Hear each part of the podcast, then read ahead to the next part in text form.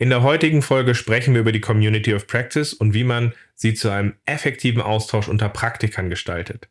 Wir sprechen darüber, warum eine Community of Practice für eine agile Umgebung so wichtig ist. Wir sprechen darüber, dass es die Voraussetzung braucht, dass agile Teams autonom agieren und wirklich auch aus Erfahrung voneinander lernen wollen. Wir sprechen darüber, was meine drei am häufigsten gesehenen Dysfunktionen sind und wir sprechen über meine drei Lieblingsformattypen, die für mich zu einer wirklich guten Community of Practice dazugehören. Ich wünsche dir jetzt viel Spaß beim Zuhören.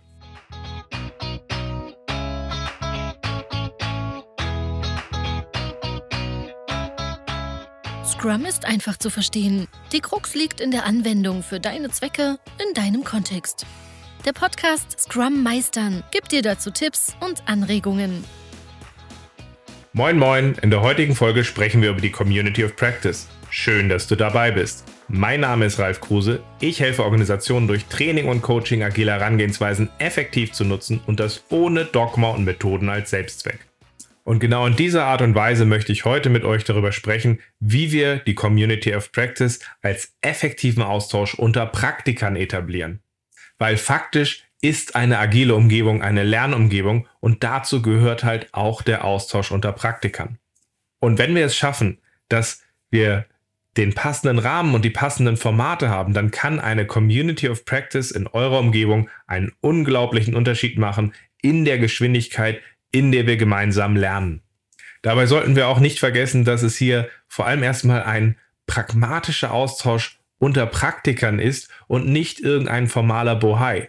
So gesehen guckt, dass eine Community of Practice bei euch auch wirklich diese Praxisgemeinschaft ist und nichts anderes. Und wenn man es dann gerade schafft, sich bewusst zu machen, dass wenn man im selben Kontext arbeitet, also mit den gleichen Einflüssen, Rahmenbedingungen, Struktur und Kultur, dann treten natürlich immer wieder ähnliche Probleme in einem ähnlichen Muster auf. Und das macht es dann doppelt spannend, sich klar zu machen, welche Muster diese zu lösen, haben sich denn bei uns bewährt? Weil warum sollten denn jeder bei uns nochmal die Probleme und Leiden und Schwierigkeiten nochmal selbst durchleben, wenn wir das von anderen lernen können, was funktioniert hat, als auch was nicht funktioniert hat. Und das Ganze kann dann natürlich so weit gehen, dass wir im Grunde eine Umgebung schaffen, wo sich das Bewährte durchsetzt. Also ähnlich wie sich bei Corona die Delta-Variante als leistungsfähigste Variante durchgesetzt hat, ist es auch so, dass Community of, of, Practice dazu beitragen können, dass in eurer Organisation die bewährten Praktiken sich in der Breite durchsetzen, die einfach am besten funktionieren. Als hochtrabenden Begriff können wir das auch als emergente Standardisierung bezeichnen. Das heißt also, aus autonomen Teams, die wirklich Verantwortung übernehmen, gehen wir in einen gemeinsamen Austausch unter Praktikern und dann setzt sich einfach das durch, was sich bewährt hat.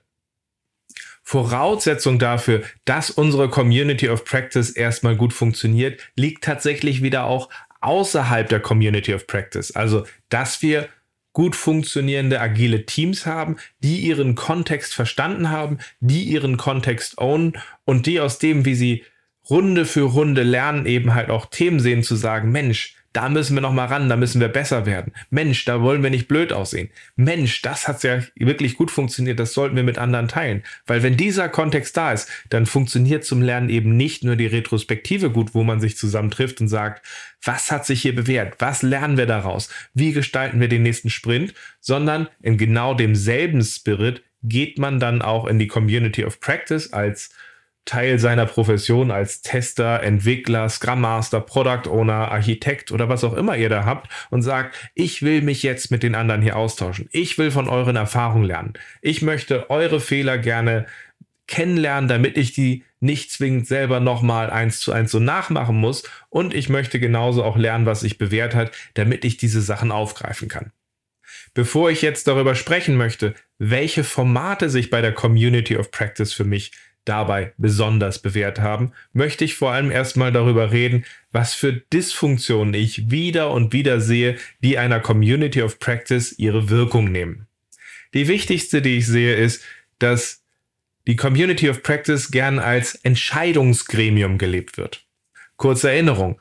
Wir wollen in Scrum ja eigentlich eine Umgebung haben, wo autonome, agile, selbstgemanagte Teams Verantwortung übernehmen für Themen und dort eben halt auch Entscheidungen treffen. Das heißt, eigentlich sollte das der Punkt sein, wo die Entscheidungsmacht liegt, wenn wir eine leistungsfähige, dezentrale Organisation haben wollen. Allerdings ist es in vielen Organisationen so, dass sie sich schwer tun, die dafür notwendige Richtung und Rahmenbedingungen so zu beschreiben, dass das so diffus ist, dass man die Krücke nimmt und sagt, ja, dann müssen wir hier wohl Leadrollen bestimmen, die diese Sachen in den Teams aussteuern und dann treffen sie sich in einem zentralen Gremium und treffen da Entscheidungen über, keine Ahnung, Toolauswahl, wie man ein Taskboard macht, wie man bestimmte Sachen testet und ähnliches. Das allein ist natürlich noch keine Schwäche oder Dysfunktion der Community of Practice. Das ist eine Schwäche und Dysfunktion der meisten agilen Umgebung, die wir haben. Sie färbt aber in der Regel ab auf dem, wie wir eine Community of Practice in der Praxis leben. Weil als Ort, um diese Entscheidung zu treffen, wird dabei gerne die Community of Practice genutzt. Und dieser Fokus der, des Entscheidungstreffens, des Gremienseins, des Tagens, nimmt der Community of Practice den Sinn und verdrängt den Sinn zu sagen, wir sind eine Praxisgemeinschaft, wir wollen uns hier ganz konkret über Erfahrungen austauschen, voneinander lernen und bewährtes übernehmen und Ideen haben, was bei uns nicht funktioniert.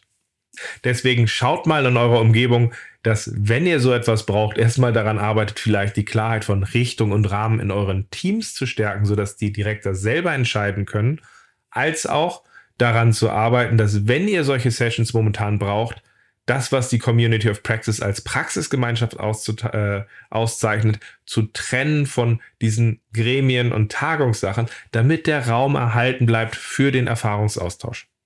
Als zweites Thema nehme ich immer wieder als eine Dysfunktion wahr den fehlenden Fokus auf eure Praxisthemen. Also das, wo ihr sagt, dazu hätte ich gern gewusst, was sich bei anderen bewährt hat. Ich möchte mal teilen, was sich bei mir bewährt hat.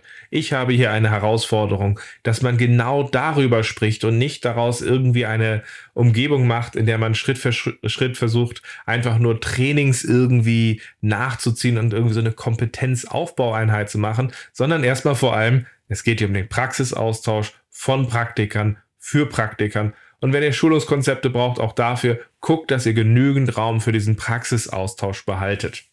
Und als dritte Dysfunktion und eine leichte Abwandlung von dem, was ich als zweite geteilt habe, dass Leute gerne nette Vorträge über irgendwelche Theorien halten oder abgefahrenen Themen, die sie vor allem mit reinbringen wollen, weil sie ihr Ego schmeicheln.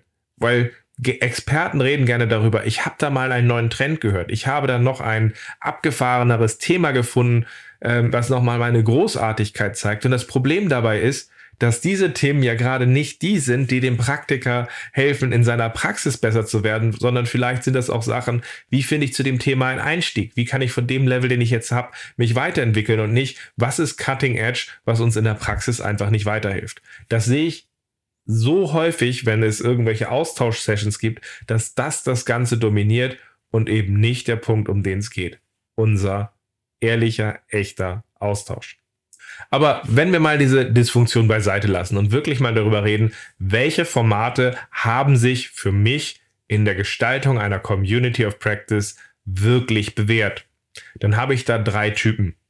Zum einen das Lean Coffee als effektive agendalose Session. Ein Link Coffee ist ein einfaches Format. In dem sammelt man am Anfang die Themen, über die wir in dieser Session reden möchten. Über diese führt man dann in der Regel ein Dot-Voting aus, um zu gucken, für welches Thema gibt es wie Interesse, so dass das interessanteste, das wichtigste, das wertstiftendste Thema für uns oben ist. Und dann haben wir eine feste Timebox, in der wir sagen, okay, die nehmen wir uns jetzt vor und reden jetzt erstmal so lange über dieses Thema. Zum Beispiel Zehn Minuten. Da gehen wir in diesen Austausch und sind diese zehn Minuten um.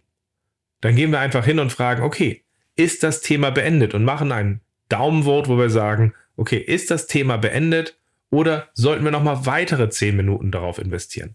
Das führt dann dazu, dass wir uns in diesen kleinen Häppchen vortasten, sodass dieses Thema für den Austausch genau die Zeit kriegt, die es braucht. Braucht es 10, braucht es 20, braucht es 30, aber immer auch mit dem Punkt, ist es denn jetzt auch gut? Und das hilft natürlich immer auch wieder zu konsolidieren, dass die wichtigsten Sachen zuerst kommen oder dass bei diesem Checkpunkt wir auch darüber reden, was fehlt uns denn dafür, dass es gut wird? Und so haben wir den Punkt auf das wichtigste Thema in den Umfang, den wir für uns als relevant ansehen. Und so verliert der Satz, jedes Meeting braucht eine Agenda, seine Berechtigung, weil wir hier ein Format haben, wo wir ohne Agenda agieren und direkt an den wertstiftenden Themen ansetzen und mit über die so lange reden, wie es notwendig ist und die anderen fallen zur Not raus.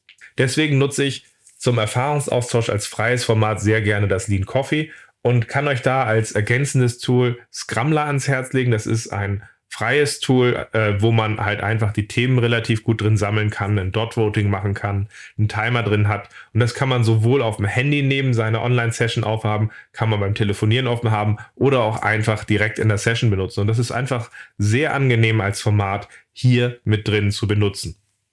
Als zweites Format nutze ich gerne in einer Community of Practice ein pull-basiertes Format zur Wissensvermittlung. Früher haben wir das gerne Hot Topics genannt, einfach was sind die heißesten Themen, über die wir hier mal sprechen sollten. Und das Problem, was wir ja vorhin hatten, ist, dass wenn sich Speaker bei euch melden und Leute sagen, ich kann da in der Session mal was vortragen, dann entsteht ja sehr schnell diese Dynamik, dass diese Ego-Themen oben sind, ohne dass wir gucken, ob diese wirklich in der Breite das sind, was bei uns die Leute aus dieser Community of Practice hören wollen oder zu dem sie wirklich mehr Wissen brauchen. Wenn wir jetzt aber anfangen, das mal umzudrehen und einfach mal anfangen zu sammeln, okay, hey, zu welchen Themen hättet ihr denn hier gerne mal mehr Wissen? Das kann man ja auch in irgendeinem reflektierenden Format zusammentragen, sodass die Leute alle sich mal einbringen. Was habt ihr denn an Themen, wo ihr gerne mehr Kompetenz aufbauen wollt, wo ihr mehr zu wissen wollt, wo ihr besser verstehen wollt, worum es darum geht? Und dann kann man aufbauen darauf da ein Dot-Voting machen. Aber nicht, wie wir es sonst machen, mit dem, dass jeder drei Votes hat und dann verteilen wir sie, Nein, in der Art, dass jeder auf das Thema, was ihn interessiert, einen Dot machen kann. Und wenn er auf alle eins gemacht hat, dann enthält er sich quasi. Aber so jeder letztlich ausdrückt, welche Themen für den Erfahrungsaustausch sind für dich relevant. Das führt dann dazu, dass natürlich die relevantesten Themen für die Breite der Gruppe oben stehen und das sind meistens sehr pragmatische Themen. Nicht, wie kann man abgefahren noch Jira benutzen, sondern wie richte ich es ein, dass es meinem Team nicht wehtut. Wie schaffe ich es, unser Continuous Deployment System effektiv zu benutzen, weil ich finde dazu alleine gerade keinen Zugang und würde da gerne mal Praxisbeispiele zu hören. Also man hat dann da sehr konkrete, pragmatische Themen, die fokussiert nach oben gespült werden und da können dann die Organisatoren dieser Session dafür sorgen, okay, wer aus unserem Kreis kann das tun? Oder sollten wir irgendwo anders in der Organisation oder vielleicht sogar von außerhalb jemanden finden, der diese Session auf Basis dieses Framings, auf Basis dieser Orientierung macht und uns dabei hilft, ganz effektiv zu diesen Themen Wissen zu vermitteln, Erfahrung zu vermitteln und so einen unglaublich hohen Fokus und einen unglaublich hohen Wert mit dieser Art von Sessions zu schaffen. Genau deswegen lehne ich diese Art von pulversierter Wissensvermittlung auch immer an einer Community of Practice mit an, weil es halt einfach hilft, ergänzend zu irgendwelchen Fortbildungen gezielter das Wissen, was wir brauchen, zu vermitteln und zu verteilen. Und als drittes Format für eine gut funktionierende Community of Practice möchte ich euch eine kollegiale Fallberatung mit aufzusetzen, wo ihr strukturiert in der Lage seid, eure Herausforderungen aufzuarbeiten und euch dazu auszutauschen. Ich nutze hier gerne als Format, gerade für Scrum Master und agile Coaches, meinen agilen Matchplan. Den nutzen wir ähm, jeden zweiten Mittwoch abends zum Beispiel in meinem Online-Programm für Scrum Master und agile Coaches. Und dadurch, dass wir immer wieder dasselbe Format benutzen, schaffen wir dabei eine Klarheit, in der jeder weiß, okay, das Format ist so das Thema ist so vorbereitet. Okay, wir gehen jetzt aus dieser Vorbereitung fokussiert einmal durch die Vorstellung und danach gucken wir, wie wir ergänzende Perspektiven teilen können. Das hilft natürlich ungemein, dass der Austausch sehr effektiv ist und dass man sehr schnell zum Kern vordringen kann und dazu dann halt auch gucken kann, wie wir es schaffen, dass wir in der Breite Themen teilen, die uns helfen, wirklich dabei besser zu werden. Deswegen gehe ich da wie in vielen anderen kollegialen Fallberatungen gar nicht so hin, dass ich von der Struktur her modulweise irgendwie zwischen Themen variiere, sondern immer bei Scrum Master und agilen Coaches ein Format nehme, mit dem vorgehe, wann immer es geht und dadurch Orientierung und Sicherheit schaffe. Und wenn du dieses Format vom agilen Matchplan gerne mal kennenlernen möchtest, ich biete dazu regelmäßig ein kostenfreies Scrum Master Dojo an. Das findest du über meine Webseite unter Webinaren und ich würde mich freuen, wenn du einfach mal mit dabei bist und du mit uns zusammen ein herausforderndes Szenario aufarbeitest und vielleicht nimmst du da ja was mit, wie du solch eine strukturierte Aufarbeitung eurer Herausforderungen effektiv aufbauen kannst, sodass ihr dort weiterkommt. Diese drei Arten von Austausch nutze ich zumindest gerne, wenn ich eine Community of Practice aufbaue und sie haben mir schon sehr treue Dienste geleistet. Ich würde aber gerne nochmal von euch hören.